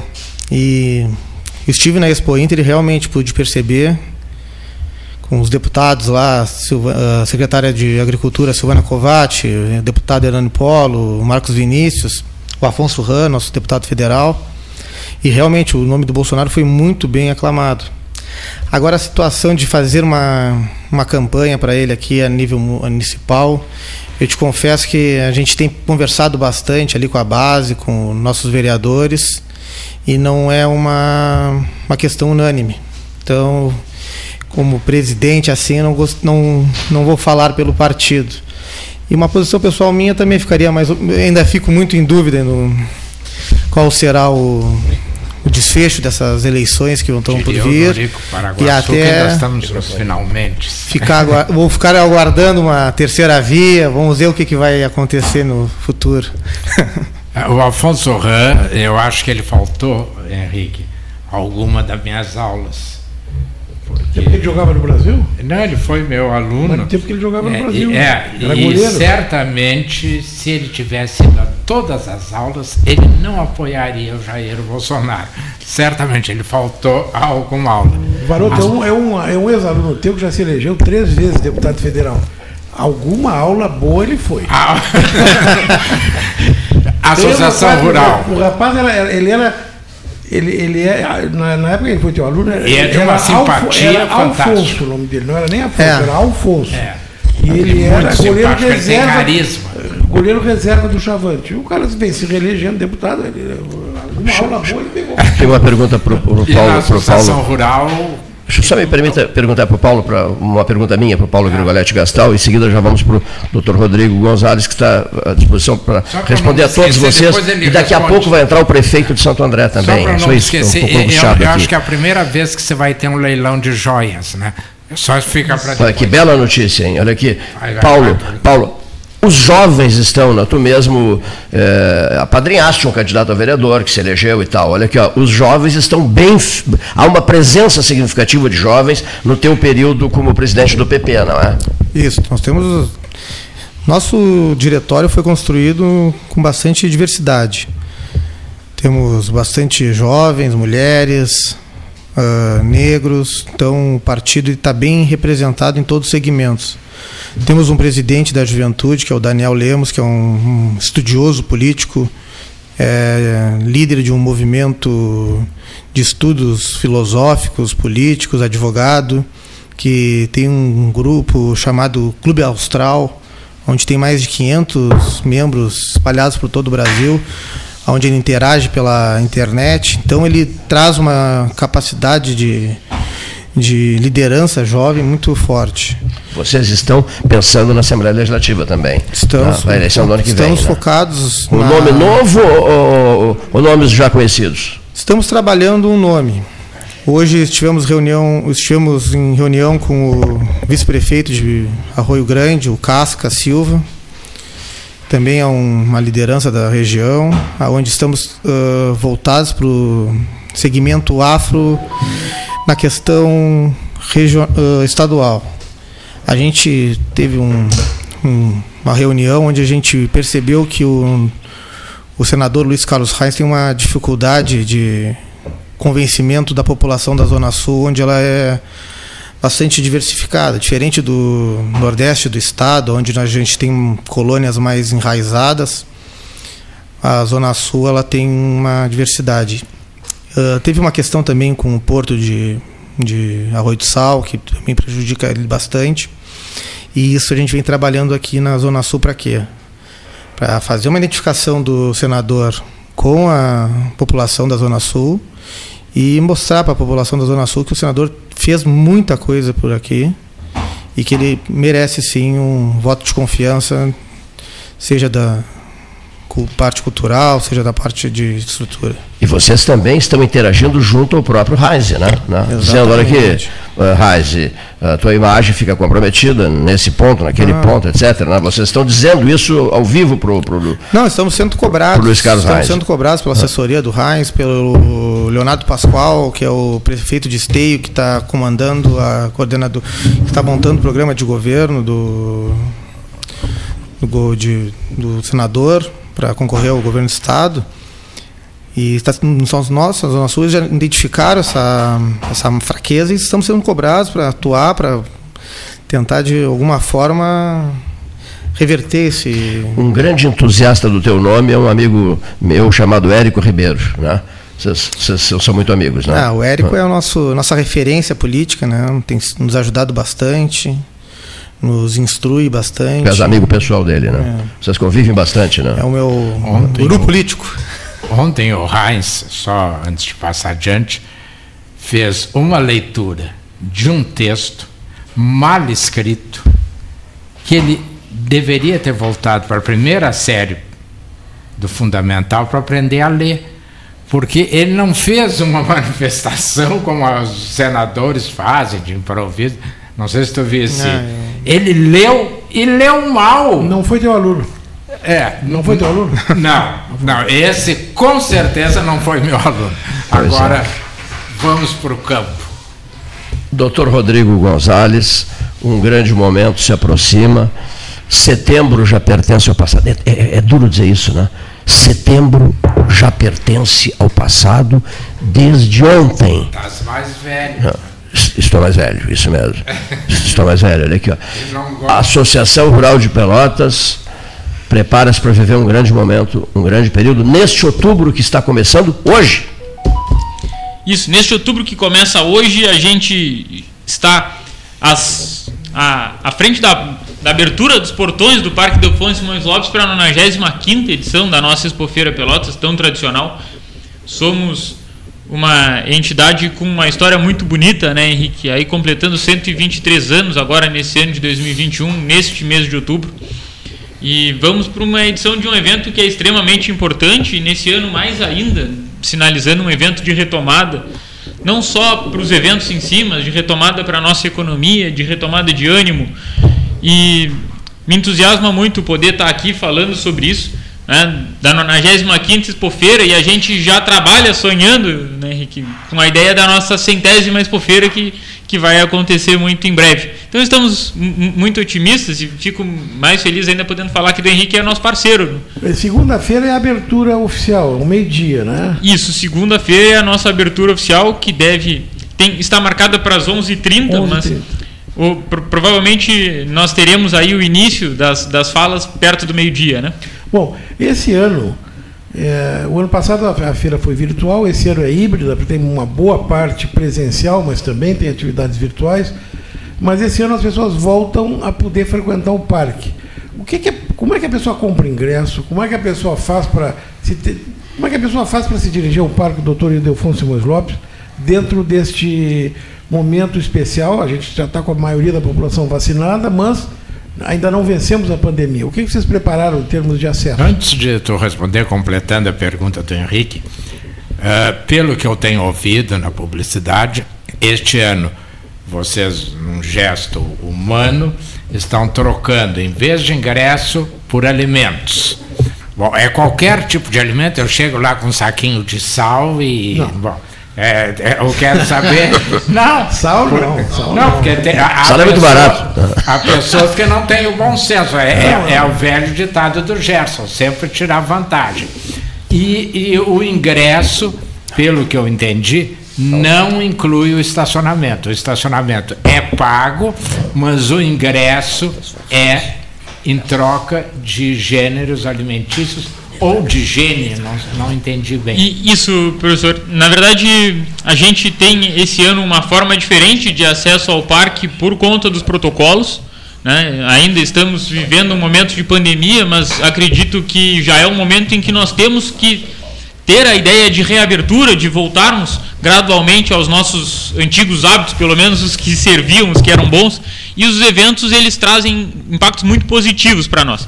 Então, esse ano teremos um evento com a volta do público aos pavilhões do Parque do Afonso Simões Lopes, a gente reabre as nossas portas e para que as pessoas tenham acesso, vai ser necessário que elas façam o, o acesso prévio pela internet para que elas obtenham um ingresso através do site do evento, que é expofeirapelotas.com.br, e lá elas podem baixar o ingresso. expofeirapelotas.com.br. Isso. Tá, eu entro ali, é, me inscrevo, e imprimo o ingresso. Isso, você pode imprimir ou se não levar ele na tela do seu celular mesmo. Tá. Sem... E aí eu chego lá, eu, eu tenho que entregar alguma coisa lá, alguma.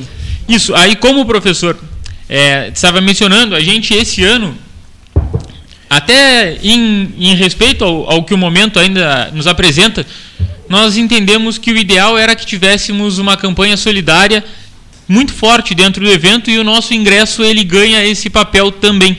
Ele vai ser um ingresso que não vai ser cobrado, mas que nós solicitamos às pessoas que para o ingresso no parque levem um quilo de alimento, um brinquedo ou então uma fralda para que possa possam nos ajudar nesse objetivo solidário com o qual a 95ª Expofeira é construída.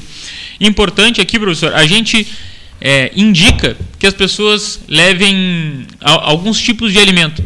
Feijão, leite, mas todos os alimentos serão aceitos. E claro, se as pessoas puderem levar brinquedos ou fraldas, que são itens que fazem mais falta nas instituições e são itens que o nosso parceiro no projeto, que é o Mesa Brasil, é, indica como prioritários, a gente sempre prefere e agradece justamente para que esses itens tenham um impacto maior dentro da nossa campanha. Eu fiquei muito feliz ao constatar, presidente Rodrigo, que na primeira expofeira realizada em 1800 em 89, em 99. Era criança. Na primeira, só se fosse criança na outra encarnação, garoto. Aí, naquela primeira expofeira, 150 expositores se inscreveram, o que já é um sucesso. E o ingresso, a Pelotas tinha 40 mil habitantes, garoto. 4 mil pessoas pagaram ingresso, ou seja, 10%, 10%. da população. E o mais interessante, eu fui ver para onde foi o dinheiro do ingresso O ingresso foi para. O dinheiro foi distribuído entre a Santa Casa, o Asilo de Mendigos e o, o Asilo Nossa Senhora da Conceição. Então, essa história envolvendo a Associação Rural de Pelotas e as entidades assistenciais às quais ela dá apoio é tão antiga quanto a história da Associação Rural. Isso é muito interessante e fiquei assim, como eu estava dizendo antes de, de entrar aquele, aquela entrevista por telefone, vocês abriram o coração de vocês, me deixaram manusear arquivos que eu não tinha manuseado, conheci, conhecia através do trabalho do Darcy Triloteiro, que é espetacular, o trabalho do Mário Osório Magalhães também, que é foi um trabalho espetacular, mas poder abrir um álbum e ver aqueles senhores lá do século XIX preparando a primeira exposição. E a referência, Varoto, é o seguinte: não era no Brasil, tinha havido a Feira do, do Prado no Uruguai, 1883, a exposição em Palermo, na Argentina, 1886, e no Brasil não tinha exposição nenhuma aqui. Não, teve, não, não existia. Aí a Rural, pioneiramente, realiza uma exposição é, como pôde e foi um sucesso. E 10% da, da cidade passando por lá retrata isso. Mas sempre envolvida nessa questão: mostrar potencialidade, mostrar a qualidade do rebanho, seja ele ovino, equino e tal, mas sempre com um vínculo comunitário. Então, quero cumprimentar publicamente a Rural por manter essa tradição e já encaminho uma outra pergunta. Bom, supondo que alguém venha na estrada, ouça que está acontecendo a, a, exposição, queira entrar lá, não deu tempo de comprar alimento não perecível, ele pode pagar o preço do alimento não perecível ali na entrada? Como é que fica isso? Isso, nós teremos a, a opção também para essas situações de uma portaria que vai auxiliar os, os nossos visitantes e, em substituição à, à, doação de um alimento, a gente indica a cobrança de R$ reais na portaria para que a gente possa encaminhar esse dinheiro para o Mesa Brasil, que é o nosso parceiro que vai fazer a distribuição de tudo que for arrecadado, para que se some né, as, as, as doações e a gente consiga ter um impacto maior na nossa campanha solidária. Entra pela Fernando Osório ou pela, ou pela Salgado Filho? Por onde entra? A entrada dos nossos visitantes será pela Fernando Osório. Fernando Osório. Isso. Tradicional entrada ali pela Fernando Osório. E estacionamento e, e... Isso, nós, nós temos lá a nossa área. do lado, né? Isso, o estacionamento é do lado, mas vai, vai ser direcionado aí pela entrada da Fernando Osório. E eu acho que é algo, algo, algo que a gente fica pensando assim, que era tão comum dentro da nossa vida, né, Henrique, poder visitar o parque ou ir no evento, a gente tinha isso como algo garantido para nós, era certo que nós poderíamos. E hoje a gente vê essa, essa retomada e é tão interessante que até a questão de um estacionamento é algo que a gente tem que puxar da memória de como era, né? Mas o nosso estacionamento vai ser como era tradicionalmente, ali pela Fernando Osório, com o nosso parque ali acolhendo não só as pessoas, como também eu, eu, a partir de amanhã, vou andar com a minha, minha carteira de vacina no bolso, porque eu li o decreto estadual Isso. e agora tem uma série de questões, então a pessoa tem que, em alguns lugares, vai ter que mostrar, é, para facilitar a vida de todos, mostrar que está vacinado. Lá na Rural vai ter alguma coisa nesse sentido? Henrique, nós estamos divulgando os protocolos que foram aprovados pela Prefeitura e pela Zona Sul no início dessa semana e já estamos atentos aí a essa novidade referente ao protocolo do governo do estado. Então estamos aguardando a definição e a, e a divulgação oficial desses protocolos para que a gente possa adequar toda a nossa comunicação. Agora, não, não custa, presidente, quem já se vacinou, pega a sua carteirinha de vacina e, e bota no bolso. E exatamente isso, assim. Tá é, é importante, é importante que todos saibam que o decreto estadual ele já acena nesse sentido de exigir o comprovante de vacinação. Então, a gente solicita a todos que tenham essa compreensão, porque ah, o momento ainda exige que a gente tenha muitos cuidados, o governo entende que esse é o caminho e a gente tem, então, que atender a essa regra para que possamos ter o evento e o evento mais seguro possível. Então que todos. A Secretaria já... da Saúde podia pôr um postinho não precisa, ali já, Não precisa, tu entra no Conecta SUS, garoto, tu baixa no teu celular, Tu sabendo a data que tu tomou a vacina, tu vai ali e tu baixa o comprovante. Não, mas eu quero dizer para vacinar ali. Como ah, teve agora em várias exposições, tinha um, uma espécie de um ônibus em que vacinavam as pessoas. Mas. Tu sabe que a história, certamente a história é, é, tão interessante, porque a, história da nossa. É, a Faculdade de Agronomia que dá origem à Associação Rural e tudo mais que vem depois, ela começa em função de uma, de uma necessidade de criar uma, um laboratório de vacinas aqui em Pelotas. Tu, tu fosse diretor lá da universidade há muito tempo, tu sabe melhor do que eu. E, e como essa coisa da vacina está presente, a gente não se dá conta desde o nosso início aqui, mano. Nosso Mas o presidente certamente não é dessa época, né? Nem o pai dele, que também é muito Não, mas tu- moço, nem a não, mãe mas assim, dele. ó, muito depois amigos. de ter sido meu professor, Mas- o Varoto foi pró-reitor de extensão e cultura da universidade. Ou não? Foi. então, cara. Mas a, As pessoas lá, lembram, as pessoas lembram. lá funcionou talvez a primeira boate social, não aquelas boates de encontro. Boates que a gente ia para buscar namorado. Lá na Rural? Na, na- na Rural, lembra? Não, não me lembro. A, a- a do Felicinho Santos e daquela turma. Ah, era lá? Como era, o nome lá. dela? Pois eu quero me lembrar. Quem sabe a gente ressuscita a hein, presidente? Agora com os protocolos, né? Só dançar, talvez dançando só separado, Varoto. Professor, o- Era, era o- lembra o Felicinho Santos? lembro, o marido Deu- da Tânia Carvalho. É, o marido da Tânia Carvalho. Mas aqui em cima. Depois foi aqui, embora aqui para em Porto cima foi boate também. Aqui, Aqui em também, isso não, mesmo. Aqui, o nosso- Aqui era edifício Que residencial. era, que era de clube, né? Ah, o era cima, residencial o aqui clube, o no clube, passado. O Clube Brilhante, uma- quando estava fazendo a sede, A- a fazia. sede funcionou aqui, os Funcionava o baile, era aqui em cima. O prédio. fez uma pergunta pro, pro Rodrigo que não foi respondida. Lá atrás, viu que memória eu tenho? Olha aqui, ó, sobre joias. Ao leilão de joias da, Isso- em benefício da Igreja do Porto. Isso, isso é uma coisa importante, mas assim, professor, uma, uma questão.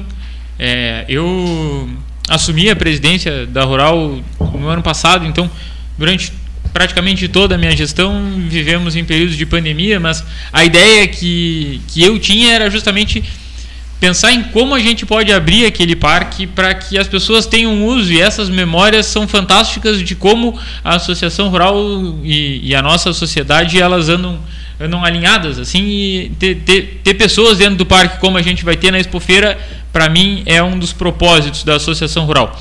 E esse ano além de ter a reabertura do parque a gente tem o primeiro leilão de arte e o primeiro, desculpa, nós já temos o Arte na Rural, mas dentro do, do Arte na Rural nós vamos ter o primeiro leilão de joias, né, que também conta com, com um perfil beneficente, mas que é algo importantíssimo para nós e que soma o Arte na Rural como um grande trabalho. São joias doadas pela comunidade para o grupo de apoio à restauração da, da Igreja do Porto. E também é mais um trabalho social que a Associação Rural vai fazer. Ela vai disponibilizar esse- essa plataforma, vão fazer o leilão para ajudar a recuperar a Igreja do Porto lá, que o Padre Wilson está fazendo um trabalho bem Isso interessante. aí lá. é, eu não sabia e acho que é muito importante. De- Eu pensei que eram joias, joias cria novas. Não, são joias Zero quilômetro. antigas se são, doadas, se são joias beleza, eu doadas, gostei de saber disso. Duplica. Gostei de saber disso. Legal. o valor, Ah. porque tu estás doando uma- um patrimônio para restaurar outro patrimônio. perfeito. São dois patrimônios ah, eh, duas situações, né? intermediado por um terceiro patrimônio que é a Associação Rural. E cada joia tem, tem a sua história, o seu Tem, histórico. até- tem catálogo. Tem- tem catálogo? Olha que maravilha, até. Eu acho que eu recebi um te mando até o Ah, catálogo. eu quero. Daqui a pouco você tem vontade de ter um determinado anel. Enfim, tem vontade de comprar um anel, né? Vai, vai, poderá comprar um anel de altíssimo padrão, de pessoa daqui, na- com, com a história, de- com a história desse anel, os preços, até aproveitando Henrique Varoto e Rodrigo Gonzalez, os preços, eh, eh, uma ideia de preços assim? Eu não sei. Não, é difícil eu, eu dizer, né? que tem Ah. medalha de que tem 8, 8 gramas de ouro, quer dizer, são, Sim. são coisas boas que estão sendo doadas ali. 8 Sim, gramas de ouro é, é muito É, ouro. é um medalhão, né? Tá, tá sendo, eu- me chamou a atenção. Interessante esse, esse dado teu aí, Isso tem tá sendo- X. Isso tudo está sendo destinado para. Isso, o catálogo, Cleiton, eu vou te compartilhar por WhatsApp, Perfeitíssimo. mas também é, o catálogo vai estar disponível no site da Expofeira Pelotas para que todos possam lá consultar os itens E que vão vocês não querem, Rodrigo, colocar isso na rede social? Não. Sim, sim, né? sim, evidente. No- no- porque aí me Compartilha. manda pro, me mande pelo WhatsApp que eu darei o destino, né, tanto no site quanto na rede social. Presidente, E os lances, Henrique, são Ao vivo ou Não, vai ser ao vivo na, na- na- na plataforma. pode ali. fazer? Está muito longe do microfone, Varoto. vai ser pela, pela plataforma. Isso, os lances vão ser ao vivo, vão, vai funcionar como um leilão, que hoje os leilões já acontecem de forma virtual com certa, com certa recorrência.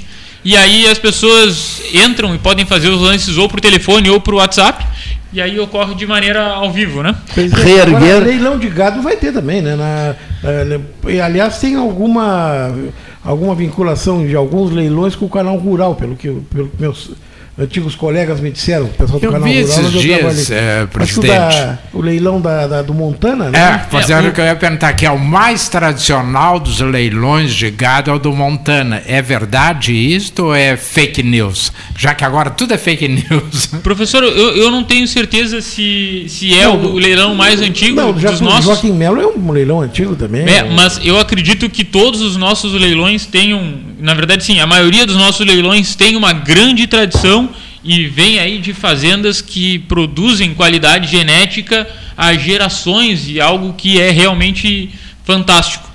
Nós esse ano, Henrique, temos uma grade de leilões riquíssima. A nossa pista da exposição vai ser com certeza um dos melhores lugares para comprar genética do estado e a gente vai ter leilão todos os dias. Nós teremos leilão de segunda a domingo, do dia 4 ao dia 10, que são os dias em que a feira estará acontecendo, a gente vai ter comercialização de Eu vou animais. dia 5 no leilão Montana e talvez eu vá no, no, no- no leilão do. do- Duas coisas. Não, eu vou lá é- para olhar. Não vou É, o Henrique. Não, não, não vem, que eu sei que a tua fazenda tem tudo. Vai, vai levar para a fazenda no interior. É, uma, Fazenda, uma minha curiosidade. fazenda está dobrada na gaveta para Uma fazer uma curiosidade que tu deves- É, é outro tipo de fazenda. Tu deves lembrar, quando o o então presidente, eh, general João Batista Figueiredo, veio para a feira, não tinha banheiro. Tiveram que fazer um banheiro às pressas, Lá atrás no tempo. é. próximo à tribuna de honra, para que ele não tivesse que atravessar o parque para fazer xixi. né? Como se fosse problema, Figueiredo. Hã? Figueiredo. Bom, mas não é, mas eu não sei se lembra desse Me lembro, episódio. me lembro, me lembro. Foi uma. uma como é que- Se sentiu gaúcho, né? Sabe que eu achei, Varoto, Se sentiu gaúcho, né? lá, que eu, no meio das fotografias que eu estava manuseando, a inauguração de uma expofeira na década de 50, seguramente. Quem está lá levantando a bandeira? O Costa e Silva, que era comandante do nono aqui. Comandante do nono, isso mesmo. Nono A batalhão de infantaria no, no Silva. Eu fragato. disse rapaz, olha aqui, esse aqui é o Costa e Silva. Comandante do nono. No tempo que ele jogava baralho, brigou com meio mundo aqui em Pelotas. Depois E ficou devendo para o outro jogava meio mal. mundo. Jogava mal, Perdeu para meio mundo bravo. e deveu para outro meio E mundo. depois caçou alguns que pra- É, exato. doutorado foi caçado por ele. No AI1. Deixa, eu- deixa eu só, só duas perguntas É, que, tá que- lá, que levantando precisam a de resposta. Olha aqui, ó, precisam de resposta. Uma pergunta. É, eh, tu falaste de 4 a, a, A 10 de outubro. a 10. Bom, eu queria que o debate 13 horas, que será gerado de lá, contasse com vocês, terás convidados especiais, como, como sempre ocorre, altas figuras ligadas à atividade aqui em Pelotas. eh, num 13 diferenciado, com uma série de microfones, naquela sala da, da, Da diretoria da da diretoria, né? Serve-se um chá, cafezinho, etc, etc, etc. Eu gostaria que tu escolhesse eh, o dia, né? De 4 a 10. Dá me passa uma agendinha aí, ver o que, que fica de 4 a 10. Que dia é o dia 4 de, Dia 4 é, de é de segunda a sexta da semana que vem, são os dias úteis que a feira irá acontecer, Cleito. De segunda a sexta. De segunda a sexta. Quem sabe sexta? O último, último programa da semana, não, não seria interessante? Seria fantástico. Na sexta-feira, né? Na sexta-feira, depois ele vai para o site, ele é reprisado, ele vai para as redes sociais e, e- e contar com vocês. Depois nós vamos almoçar. Sexta, sexta é dia 8. Oito, meu número de sorte, oito. Então tá, dia oito. Terminado 13 horas, ou até antes, a gente vai mais cedo para lá e almoça na Associação Rural e depois vamos para o debate, às 13 horas, com a presença do presidente, Vai Rodrigo vai Gonzalez, e de mais normalmente, convidados. né? Posso levar um senhor com um amigo meu, José Fernando Gonzalez, posso? Ele, se- ele será muito bem-vindo. Não sei se eu conheço esse senhor, mas ah, acredito, acredito que sim. Ele, ele, como todos, serão muito bem-vindos. Aliás, gravou um poema muito bonito. Que beleza de poema. Eu postei no. no- É, teve uma repercussão fantástica. É, é, fantástica, fez uma grande contribuição para a nossa, É verdade. nossa divulgação. E eu, eu acreditava que o Dr. José Fernando Gonzalez já era poeta aposentado, né? Mas nós conseguimos ali mexer com o homem e, Me- me- Mexeu, e a olha, arte ainda, e ainda emocionou, rapaz. Depois me perguntou o que é que eu achei nos, nos telefonemas. Eu, eu, eu moro, eu sou vizinho dele, eu sou o prefeito de Lixiguana, que fica ao lado, a seis quilômetros do, Da, Do Açoita Cavalo? Do Açoita Cavalo. Ficou a seis quilômetros. Então eu telefono para ele toda hora. E ele me disse, Cleiton, me emocionei, me emocionei fundo. E, e foi, e- foi fato, né? O, o Henrique ouviu, não sei se o professor Varoto ouviu. ah, boni- muito bonita. As imagens muito bonitas também, né? Agora com o drone, como facilitou, né? Porque antes para tu fazer uma imagem aérea, tu tinha ou alugava um avião ou um helicóptero. O senhor sabe, Mas- sabe qual é o Agora sonho da minha drone vida? É uma maravilha. O sonho da minha vida é pilotar o meu próprio drone. Tá? Já são a drone, a drone dá para pra colocar duas pessoas. Não, o problema é o preço do drone. não Pilotar, pilotar o meu próprio drone, sobrevoar o estádio idealizado pelo José Rodrigues Gomes Neto, doutor professor José Gomes, queridíssimo professor José Gomes Neto, criador do, do, do nome Salão Amarelo aqui do 13, e idealizador da. Ele que deu o nome, Avenida Beira Canal, e o estádio Beira Canal, lotado, Brapel decidindo o campeonato da Liberta, a Copa Libertadores da América de 2060. E eu sobrevoando, chegando de drone, pilotando meu próprio Hoje- drone. hoje Há estar- muito exagero hoje nisso? tu vai estar em É, 2060 o teu- não, vai, não vai precisar de drone. Tu faz tudo isso sem drone. O Em sonho 2060 tu vai fazer tudo isso precisa de drone. sem drone. No ar, e no ar, e No mu- ar, no ar. como diria o É, Mário Antônio, no ar e a muito alto. Elizabeth. E eu junto. É que nem a rainha Elizabeth renunciar e o Charles chegar a rei. Eu acho que é mais fácil tu realizar o teu sonho do que a rainha Elizabeth esses dias, renunciar. esses dias, Faroto, a- sobre o, vinhos. O, a- o YouTube é engraçado, porque tu, tu vê uma coisa, daqui a pouco ele, ele vê um padrão e manda de novo. Né? Esses dias eu, aliás, mandei para o Cleiton, vi a homenagem espetacular que a França fez no- na despedida do. Jean-Paul Belmondo. Fez uma Belíssima, cerimônia belíssima, republicana belíssima. espetacular. Belíssima, e tal. belíssima. Bom, aí ontem eu ligo a televisão e ele já separou ali o funeral do Winston Churchill. 10 minutos, vou assistir. Me manda. Lá está, tá, tá no YouTube. Ah. O funeral foi feito pela. Eu não sei entrar no YouTube. Mas foi. Cleiton, Tá obrigado, obrigado. Cleiton. Aí eu olho assim, vem a, a Ra- Rainha Elizabeth, 1954. Meu Deus. O, o filho e o marido. E ela tá. Claro, ela tá mais velha, mas caminhando do mesmo jeito, inteirinha. Eu disse, mas não é possível, ela já estava lá no funeral do Winston Churchill. Ela sepultou N papas e, e primeiros presidentes ministros e americanos já presidentes. é. passaram por ela? É, um número impressionante de, de presidentes americanos. Um número impressionante, né? E ela está sempre firme. né? Eu admiro ela muito, né? a Rainha Elizabeth II. Né? Eu admiro ela, essa mulher, é uma barbaridade. Deixa eu só uma perguntinha aqui. Tu falaste assim, estarei no ar também dentro de 2060. Eu tô de 60, eu tô com 98. e ficamos, e fiquei imaginando A a gente a com uma não- garrafa de vinho na mão. Não, não é possível levar uma garrafa de vinho. Aí eu vou perguntar para o professor Varoto, assim, por alto, olha aqui, ó. Vai, vai bastar nesse voo que o Delgar já fez em, em, em 17 de agosto de 2003, o voo livre, vai bastar, professor, é, pensou num vinho da Genovese, pensou no sabor de um vinho, você sente o sabor do vinho, né? Nesse voo, não é assim? Ah, Você sente o sabor, nada. não é assim? Olha aqui, ó. Ah, não Pensou em comer um pêssego, sente o sabor for- do pêssego? Um daqueles dois que foram roubados do Itamaraty. Um, Ah. E devolveram. né? Vamos, que É, coisa. é, né? devolveram, não, Devolveram. Petros, um Petros de Devolveram. 60 mil reais Mas o outro valia mais. Mas ali é o Romane, seguinte. Rom, Romané a- Ali é o Conti. seguinte. E o outro era Romané Conti, É isso mesmo. interessante que a Receita Federal, quando faz apreensões e tal, alguns bens ela coloca à disposição. Ah. Então, por exemplo, se tu vai numa festa da Marinha, é, os navios fazem treinamento, eles recebem bebida para oferecer e tal.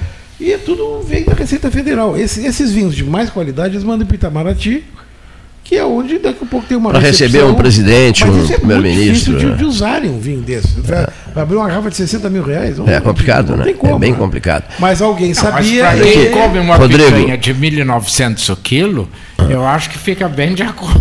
Vamos voltar às joias um pouquinho, olha aqui, ó. Gostei desse lance das joias. Olha, e outra coisa, Igreja do Porto, é isso?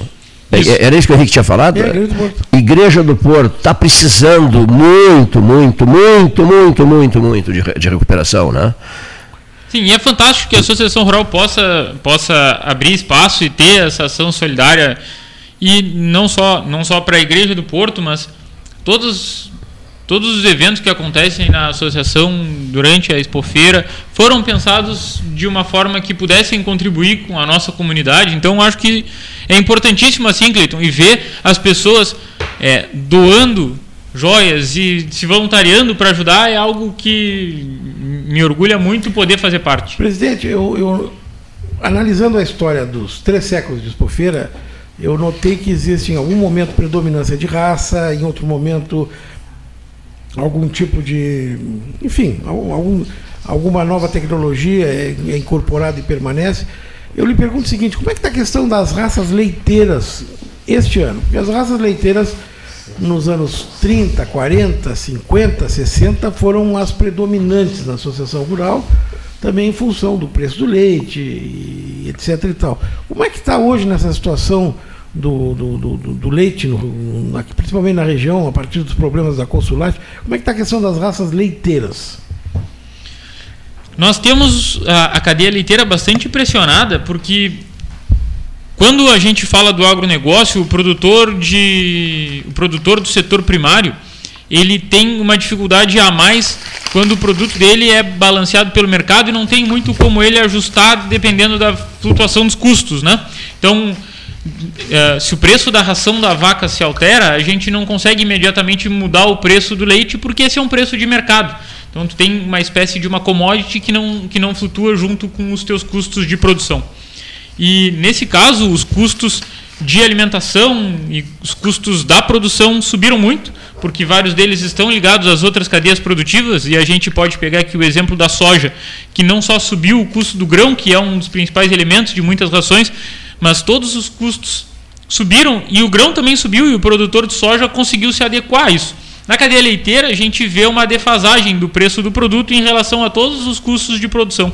E isso acaba sendo ainda mais agravado quando o cooperativismo que nós tínhamos forte na região acaba fragilizado com o, a, um episódio que eu, que eu julgo até trágico do, do, do que a gente viveu com a Consulate. Né? E, mas isso reflete no, no, no, no, rebanho que vai ser exposto na, na expofeira? Nós temos um rebanho de altíssima qualidade. A gente tem é, variação no número total do rebanho aqui da, da nossa região, mas a qualidade, aquilo que há de melhor, se preserva.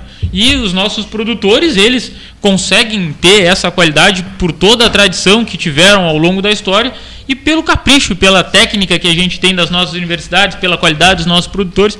E vamos ter animais expostos de, de raças leiteiras que vão lá é, demonstrar isso. E não só aqui na nossa expofeira, mas muitas vezes a gente vai para a Expo Inter, onde temos animais de outras regiões, e os produtores da nossa, da nossa Zona Sul aqui vão para lá fazer, fazer muito bonito dentro das competições. Equinos esse ano um número bom também? No, nós, nós teremos um número expressivo de equinos, tanto de cavalos crioulos como de pôneis. Nós também teremos a presença em uma parceria com o Prado, que vai expor os seus animais dentro do parque esse ah, ano. Tinha cavalo de corrida lá esse Isso, ano. teremos teremos PSI dentro do dentro do parque e a gente vai ter lá uh, uma exposição riquíssima de animais esse ano. Vai ser eu fantástico. Vi que, eu vi que tem, eu acho que tem leilão de pônei também, né? Isso, temos um leilão de pônei dentro da nossa programação. O nosso pavilhão de pôneis, né? Eu conversava com a, com a nossa querida amiga Elizabeth Lemos e ela me disse que esse ano não sobrará uma baia dentro da nossa, ah, da então, nossa estrutura de pôneis. Vai... Pedir uma coisa, qual o site que o pessoal pode acessar para ver essa programação? A programação ela já está no site da expofeirapelotas.com.br. Os nossos visitantes ou quem quiser qualquer tipo de informação pode entrar lá no site ou também nas nossas redes sociais tem muita coisa. E as pessoas vão ter essas informações para se orientar. O que, que custa um pônei? pônei assim, que não é o campeão. Um pônei pequenininho, com todos. Tem ideia assim de custo? Eu, eu não, não participo da cadeia do pônei para conseguir antecipar o valor dos pôneis que vão ser leiloados dentro do ah, parque. Sim, é porque é leilão, né? né? Não... Então, acho que uh, o pônei ele é um animal que tem um valor agregado pela qualidade, mas ele também é um produto, uh, um, um animal acessível para as pessoas que querem daqui a pouco presentear um filho ou Quer ter... botar na chácara lá isso, Isso, isso. Então, é, essa, é, essa é uma questão importante dos pôneis que sempre é uma atração, uma, uma atração à parte, assim, que faz a, o público urbano ter principalmente um apreço grande pela expofeira. Muito bem. Cleiton? Eu, eu encerrar? Ah, muito bem, olha, então, mais uma honra. Cleiton Rocha me delega aqui a. Me delega o encerramento do Pelotas 13 horas neste dia 1 de outubro de 2021. Eu tive a alegria de reencontrar o professor Renato Luiz Melo Varoto, meu professor no Instituto de Ciências Humanas, Instituto de Sociologia e Política, pró-reitor da Universidade Federal de Pelotas, presidente Rodrigo Gonzalez, da Associação Rural de Pelotas, antiga Sociedade Agrícola e Pastoril do Rio Grande do Sul, a matriz do agronegócio no Rio Grande do Sul, no sul do Brasil, que é a Associação Rural, nesse parque maravilhoso, tem 43 hectares que vai se vestir de festa para receber todo mundo. Felizmente, o Rodrigo teve a qualidade, a liderança de não permitir que o ano passado nós deixássemos de ter expofeira. Houve expofeira, um formato virtual, mas ela não parou e esse ano ela retoma com essa programação maravilhosa que certamente vai dar muito o que falar positivamente aqui na próxima semana. Leonir, muito obrigado e até breve.